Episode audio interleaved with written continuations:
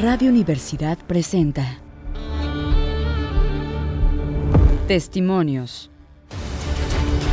La mirada de quienes hacen investigación.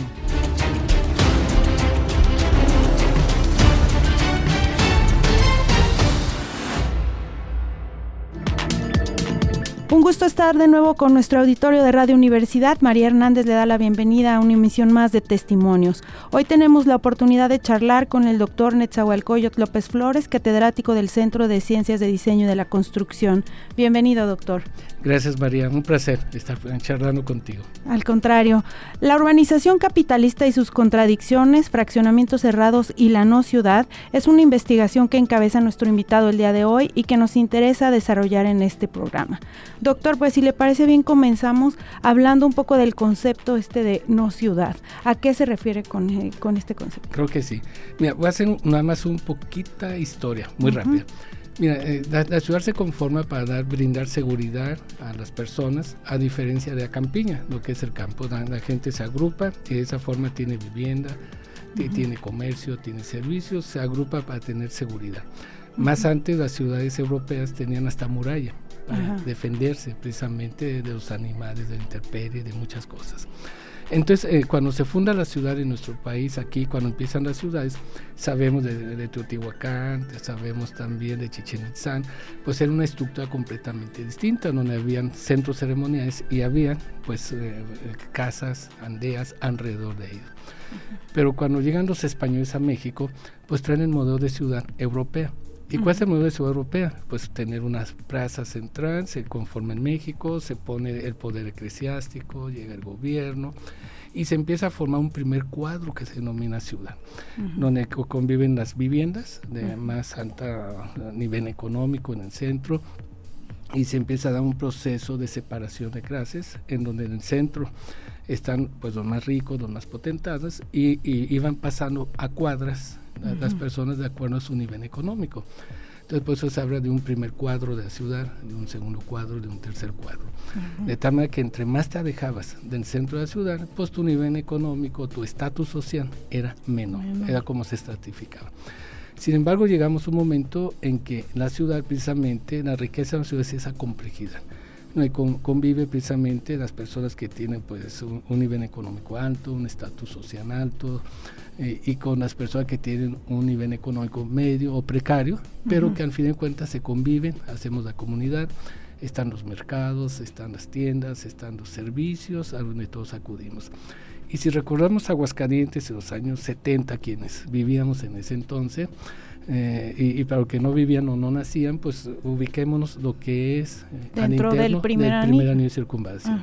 Es decir, nos ubicamos en la plaza, llegamos al Jardín de San Marcos, llegamos al ferrocarril, llegamos quizás al primer anillo yendo al norte, al sur pues podemos decir eh, yendo lo que, lo que eh, cruzando López Mateo dos o tres cuadras. Fijas, todos vivíamos en el centro y todos acudíamos a la plaza y encontramos todo en 15 minutos. Y más bien ahí se dividía un poco por barrios. Y por barrios, exactamente, que está el barrio de Encino, la estación Guadalupe. Y los barrios que lo dices también tienen la conformación, una plaza, una iglesia, un mercado. Entonces la población hacía sus actividades cotidianas de esa forma, o sea, necesitaba pan, tortillas, farmacia, médico, la tienda de ropa, todo encontraba a la mano. Y ese es el concepto de ciudad, la complejidad, el poder contar con los servicios. ¿Cuál es la diferencia cuando vas al campo, a una casa de campo? No tienes nada, estás aislado. Y, si se te olvidó un refresco, ay, pues tienes que ir por él a la ciudad. Si alguien se enferma, tienes que ir por él a la ciudad. Si necesitas, pues, alguna otra, cualquier cosa, vas a la ciudad. Y eso es la no ciudad. La no ciudad es donde no se dan los servicios. La no ciudad es donde no se da complejidad. Sin embargo, la ciudad Aguascalientes fue creciendo. Y si pasamos el primer anillo, o pasamos al segundo anillo, se empezaron a conformar fraccionamientos que se denominan fraccionamientos de clase, es decir, fraccionamiento de tipo popular, de tipo medio, de tipo residencial, de tipo campestre. Pero la cualidad de estos fraccionamientos es que no cuentan con equipamiento. No hay tortillerías, no hay panaderías, no hay farmacias, no hay mercados. Entonces está desprotegido. Es un conjunto de viviendas tan solo. Y eh, viene siendo el campo, eh, el caso que decían del campo necesitan algo, hay que ir al centro de la ciudad. No decimos a la ciudad, vamos al centro a comprar los zapatos, la ropa, las verduras, todo. Pero la ciudad va creciendo, tiene un centro agropecuario, tiene los centros comerciales y, como tal, pues antes se anunciaban los fraccionamientos cerca del centro, a cinco minutos del centro o a tres minutos de tan centro comercial. ¿Por qué? Porque las, personas estamos en continua necesidades de adquisición de productos. Pero por otra parte tenemos un proceso de comunicación, de integración entre las personas, estamos de la plaza, de los vecinos, de caminar. E, entonces los fraccionamientos, lo que se dice no ciudad son aquellos fraccionamientos que están en la periferia de la ciudad, es decir, después del primer anillo, y que como tal no cuentan con los servicios, en este caso, de comerciales necesarios y se tienen que trasladar. Y eso es pérdida, de tiempo, gasolina y todo. Eso es la no ciudad. Y es también como buscar el traslado, por ejemplo, que ya ocasiona cierta contaminación o necesidad de transporte, entre otras, entre otras necesidades, ¿no? Así es. Bueno, entiendo que la investigación además nos referimos mucho a los a los fraccionamientos cerrados como cotos que los conocemos ahora y entonces, ¿cuáles serían ahí los pros y los contras de vivir en un coto o en un fraccionamiento que está cerrado o acotado? Así es. Sí, precisamente en esa dinámica que hicimos de crecimiento, pues en la calle de Guadalupe, en la calle Madero, en la calle del centro, Morelos, menciono las quizás más conocidas Zaragoza, pues Emiliano Zapata o Ribeiro estaba la casa y estaban las vecindades a un lado y las casas de tipo medio, o sea, estaba todo, había una mixtura, decimos. Y la población en cierta forma se conocía, se protegía, convivía. Y, convivía, sobre todo había una relación social y esa relación social permite la convivencia. Sin embargo, cuando la ciudad crece y se empiezan a hacer fraccionamientos de clase social, automáticamente la población se segrega. Y al segregar, resulta ser que la, persona vive una vivienda y no conoce quién vive enfrente, quién vive a un lado, quién vive al otro lado. Y en este caso, pues en estos fraccionamientos después llegó otra modalidad, fraccionamiento cerrado, fraccionamiento amurallado. Amurallado.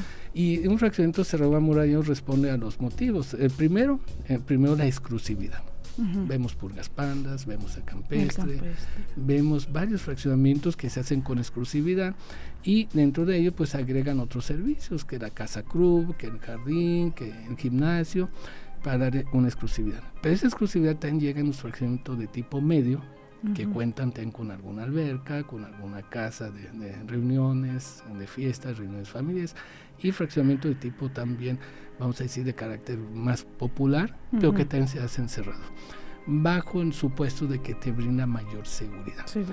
Pero ¿ello qué implica? Ello implica dos aspectos. La tenencia, o sea, en, tú estás en la ciudad y tú tienes derecho al agua, a la luz, a la energía eléctrica, a la recolección de basura. si pasan los de aseo público, barren uh enfrente de tu casa. Pero en un fraccionamiento cerrado, primero lo que hace es limitar el acceso a cualquier persona. Pero segundo, también hablamos de una propiedad donde ya, ya no se subdivide, sino que hay condóminos. Que todos son propietarios de alguna manera de ese espacio. de todo ese espacio. Entonces hay áreas de uso común. Y al ser todos dueños de ese espacio, dice, bueno, es un espacio privado.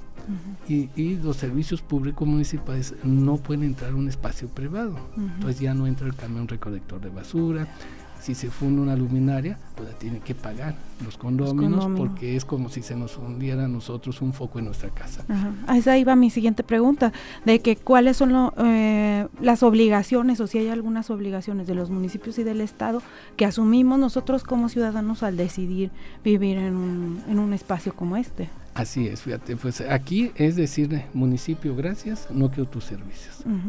¿Por qué? Porque se ve como propiedad privada es como una casa. Si te fijas, nadie va a entrar a nuestra casa a reparar la bomba. Si tenemos alguna algún algún tinaco, se nos un foque, no, no, van a hacer. Si, si el, piso necesita reparación, no lo van a hacer porque es propiedad privada.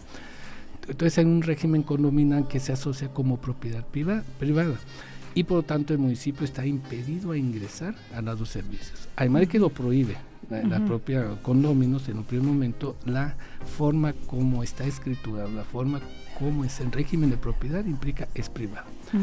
Y el municipio no puede ingresar, aunque quisiera, sería sanción al servidor público. en un momento dado. A diferencia de algunos fraccionamientos que eran abiertos, como de Radú, y después le ponen puertas para cerrar el acceso. Pero ahí sí son un fraccionamiento abierto que trae municipio puede, puede seguir dando servicio porque es, una, es un espacio público. Y estos fraccionamientos, ¿qué implica? Pues implica una cuota de mantenimiento.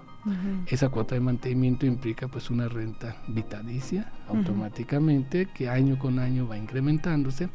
Pero esa cuota es para pagar a la seguridad, si se funde una luminaria hay que reponerla, si se funde el pozo de la bomba, de, eh, hay que reparar la bomba.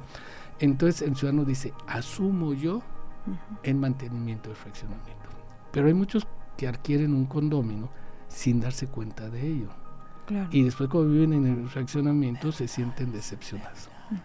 Les gusta, les agrada privacidad, el diseño, los servicios. Sin embargo, el momento en que entra y le dicen, tienes que hacer una cuota, empiezan los comités, empieza ya la no integración entre los vecinos y llegan a ser a veces conflictivos.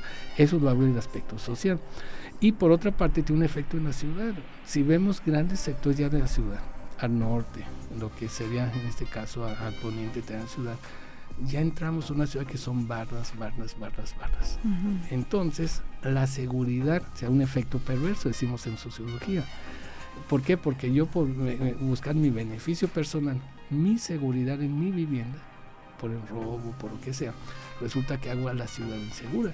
Porque ya nadie sabe caminando de esos cotos porque son varios metros o kilómetros donde no hay nada más que bardas. Y la gente que pasa por ahí, digamos que tiene más problemas de inseguridad o cuáles serían los, los problemas que se generan a las afueras de estos de estos cotos. Y se hace la segregación. Y algunos cotos, dependiendo del tipo de coto, de fraccionamiento, de, de, de, los aspectos socioculturales, después han a disfrazar una casa donde no pueden tener tienda, pero los vecinos dicen, no decimos nada, pero la vecina está viendo la coca, la leche, y se dan cuenta que se aíslan de la ciudad. Si te por eso decimos esta no ciudad. ¿Por qué? Porque ya no se da la convivencia, no se da la comunicación, no contamos con servicios, que eso es la ciudad. Ese, ese, por eso empecé con esa breve historia, es el origen de la ciudad. Quien vive en el campo va a la ciudad por los servicios, por lo, que, los beneficios que obtiene la ciudad. Pero resulta ser que en la ciudad ya no obtengo los servicios que me da la ciudad, porque yo solo me aíslo. Eh, y, y, ese problema si te, se agrava, porque al principio decir un fraccionamiento cero, pues uno en la ciudad, pues era entendible. Dice, bueno, está Pulgas Panda, está Jardines del Campestre, está el Campestre, eh, eh, está frente a Inegi también. Calpuli, que era un poco más apartado tal vez. y eran contados. Pero ¿qué pasa? Eh, a, partir de que hicimos la, investigación y platicamos con las autoridades del municipio de Aguascalientes, Jesús María y de San Francisco, nos informa el municipio de Aguascalientes que desde hace cinco años de cada cinco fraccionamientos que solicitan, prácticamente era uno cerrado y cuatro abiertos. antes, y sin embargo a partir de hace cinco años, seis años aproximadamente, de cada cinco son cinco fraccionamientos cerrados. O sea, el 100%. El 100%. Que si seguir esta tendencia, vamos a encontrar que hay mayor población viviendo en la fraccionamientos cerrados en la no ciudad que en la ciudad. ¿Y qué pasa con la ciudad tradicional? Se está vaciando. La gente ya no vive. Vamos por Museo Carranza, no hay ni una sola casa habitación. Vamos por acá hay Madero, hay pocas. Vamos por acá hay Moreos, hay pocas. Pero quien vive en el centro, yo vivo en el centro, pues es una delicia. Y la imagen urbana no es buena, pero todo lo tienes. Todo, está a la mano. Y no necesitas vehículo. Y ¿Por qué asocio con el vehículo? Porque eso nos ayuda a gastar menos en gasolina, pero sobre todo, si no vemos Contaminar la contaminación y tenemos un gran problema de humanidad, el calentamiento global, la emisión de CO2 y los gases invernaderos. Entonces, si te fijas, nosotros mismos estamos generando una ciudad que dejo de darme bienestar, me aísla. y, es ahí donde la, investigación dice, bueno, es bueno, es correcto, bueno, si quieres vivir en fracción, entonces es correcto, pero vamos a tener que replantear la ciudad para que aún en esos fraccionamientos cerrados cuenten con la iglesia, o, si, o bien con el mercado, o con las farmacias, o con las tortillerías. O sea, el problema no es que estén cerrados, ese es un problema de carácter social. Pero si lo vemos como ciudad, el problema es que no son equipamientos, o sea, no cuentan con los servicios y tienen que ir a la ciudad. Y por más pasos a desnivel que hagamos, cada vez se congestionan más porque tienes que salir para cualquier cosa. Tenemos que trasladarnos para, cual, para cualquier satisfactor que necesitamos en nuestra casa. Y luego cambias, porque al fin de cuentas dejas de consumir la tortilla o la compras en autoservicio y cambias la dieta también. Y, luego, y la pues, economía Y la economía familiar. y, y, y, esto no, no tengo un dato porque lo hemos hecho nada más de forma aislada, no, no hemos hecho una, una muestra representativa, pero la gente que vive en la, que vive en el centro y se traslada, vamos a decir, a la periferia, porque cuesta la renta más barata.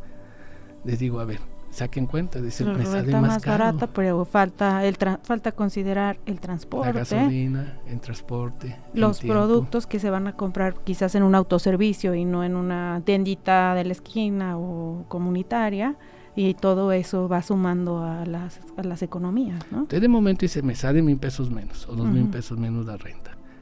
Sin embargo, el gasto que implica vivir en la no ciudad es mayor que viviendo en la ciudad. Digo, haciendo esa, es, ese uso de, ese término de no ciudad. Que claro, es ciudad, es lo que decimos a veces y discutimos mucho en la academia. Claro, sí es ciudad, pero el concepto, sociológico de ciudad no se está dando porque estamos perdiendo también un poco la convivencia vecinal, la generación de comunidad, como usted nos decía hace rato. Y con esta investigación, ¿hacia dónde, hacia dónde debemos ir o cuáles serían, mm, digamos, lo ideal de caminar como ciudad? Para mejorar todas estas condiciones, tanto sociales como económicas, como de transporte, etcétera, servicios. nos plantea dos escenarios. La primera de ella es, soy socio, es, es la sociedad primero. O sea, ¿qué queremos hacer como sociedad? Al fin de cuentas, no, no, no, no, tengo la hipótesis, no he hecho la investigación, pero entre más nos segreguemos, entre más nos separemos por clases culturales, sociales o económicas, va a incrementarse la violencia y el conflicto, porque nos vemos no como iguales, nos vemos como desiguales. Y es natural que, que, dos personas que tienen una cultura y una forma de ver las cosas distintas discuten por esa diferencia, por esa percepción distinta. Y ahí generan el proceso. Y por otra parte se generan ciertos resentimientos de carácter social. Entiende, yo no tengo. Eh, eh, entonces, no quise ahondar mucho en eso, pero si te fijas, nos está separando y nos está generando la misma forma de estructurar ciudad a vernos como desiguales y a, ver, a generar un proceso conflictivo. Pero dejando ese aspecto que, que, sería tema de toda una línea de investigación y nos vemos a lo que es la ciudad, nos está planteando retos. A ver, ¿cómo vamos a diseñar la ciudad?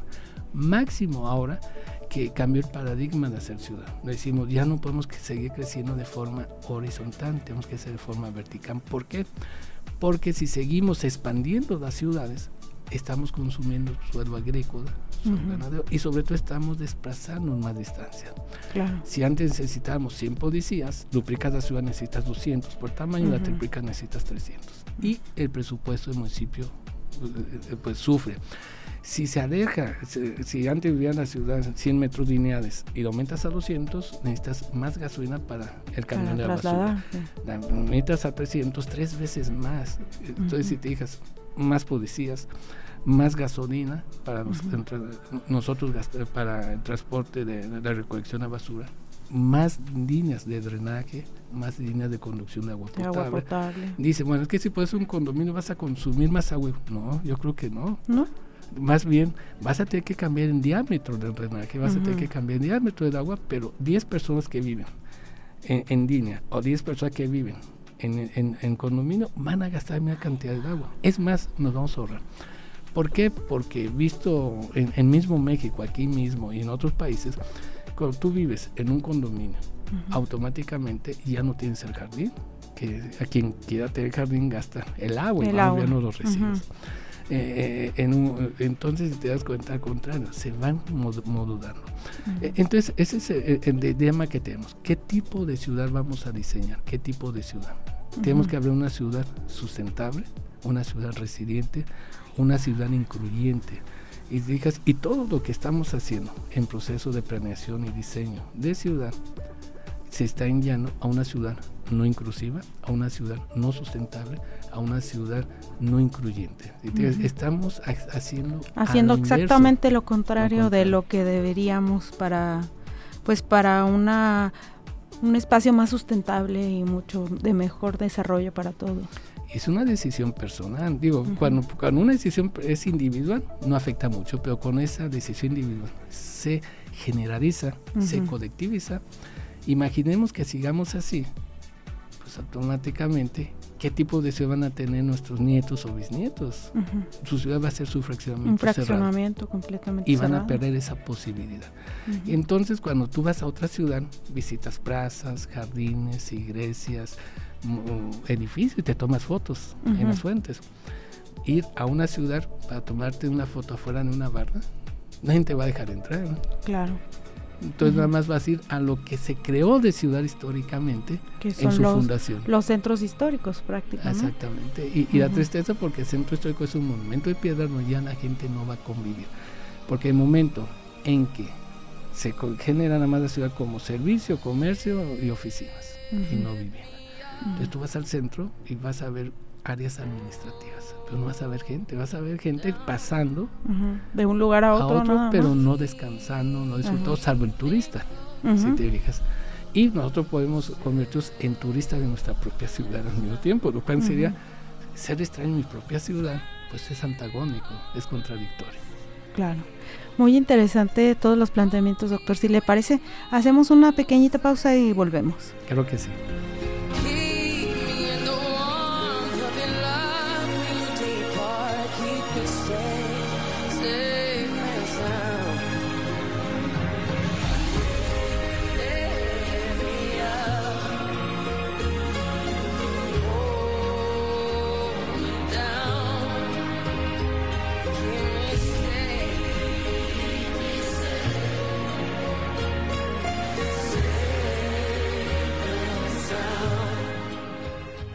Regresamos aquí a Testimonios, estamos platicando con el doctor Netzahualcoyot López Flores del Centro de Ciencias de Diseño y de la Construcción. Hablábamos de la ciudad y los grandes retos que nos plantea la convivencia social, pero bueno, queremos conocer un poco más respecto al doctor Netza, como todos lo conocemos aquí en la, en la universidad.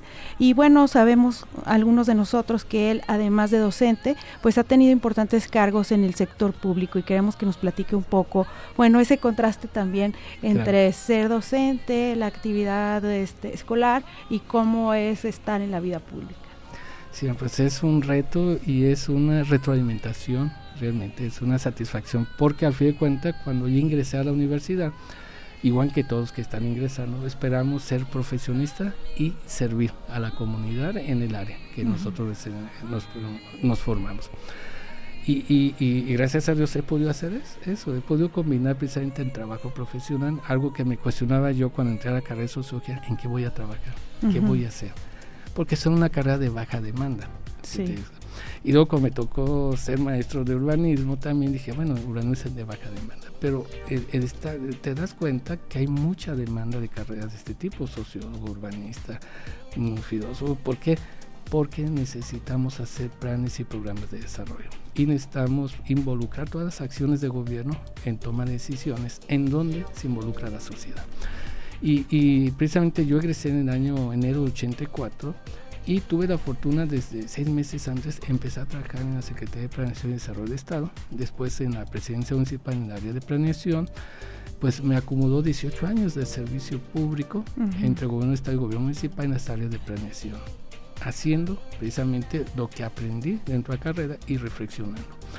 Pero lo más interesante es que cuando empiezo simultáneamente al año 84 a dar clases a la universidad, veo que, que no nos entendemos, son dos mundos distintos. ¿Por qué? Porque en la academia a veces teorizamos mucho o a veces vemos muchas cosas sin entender lo que realmente cómo se toman las decisiones. Digamos que en la universidad vemos el ideal. Lo ideal, y lo cual es bueno, debemos ser idealistas, pero a lo que se enfrenta a la realidad se da cuenta que tenemos que ajustar.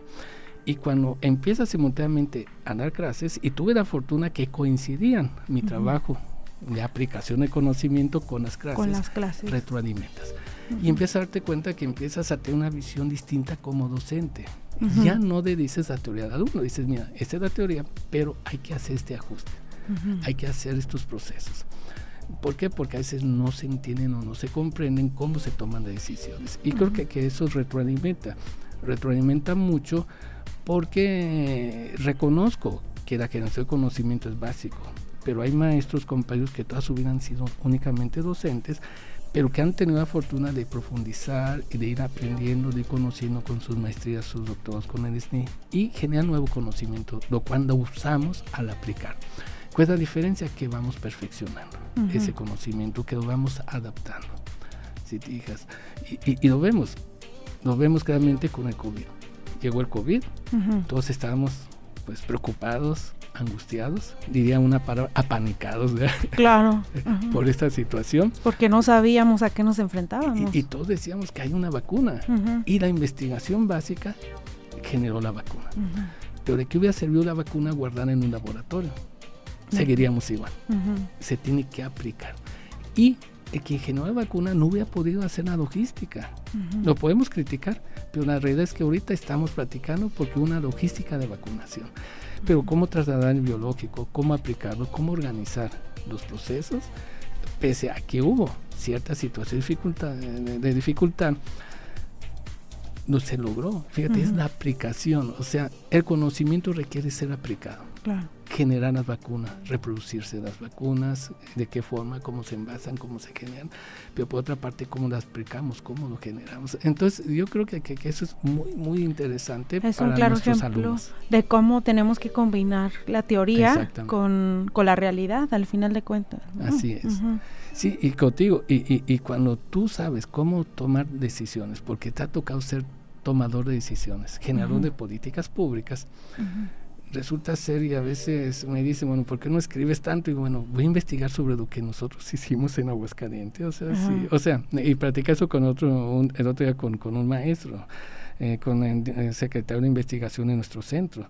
Dice, yo reconozco que tú y varios compañeros conocen mucho. Y dije, sí, y te preguntas por qué tenemos poca eh, producción académica, porque es curioso cómo las investigaciones analizan las políticas y la toma de decisión que nosotros hemos tomado.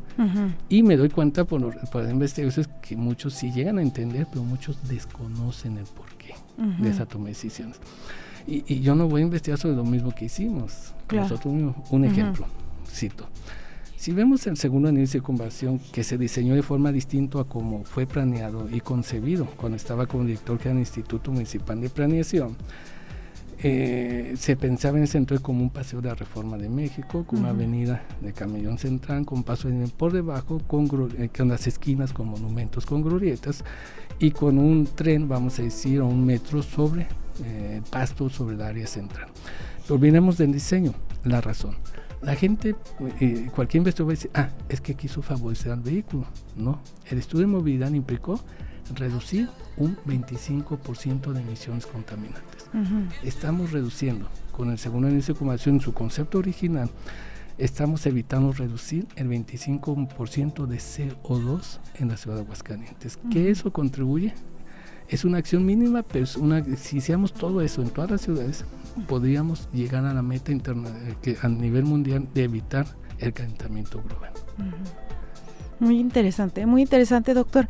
Eh, quisiéramos continuar platicando con usted, pero se nos termina el tiempo en este programa, entonces pues queremos agradecerle mucho que nos haya acompañado en esta emisión y pues próximamente prometemos volverlo a convocar para que para continuar con alguna otra charla de este tipo. Creo que sí, man, estamos a tus órdenes y sí hay muchos temas que podríamos compartir y, entender muchas cosas, como dices tú, que se ha hecho en el sector público como en la academia y cómo se vinculan. Es algo muy interesante. Gracias, en verdad. Y gracias a los radioescuchas que, nos, que están teniendo el tiempo de escuchar esta conversación. Gracias. Muchas gracias a todos ustedes y nos escuchamos aquí el próximo martes. Radio Universidad presentó Testimonios. La mirada de quienes hacen investigación.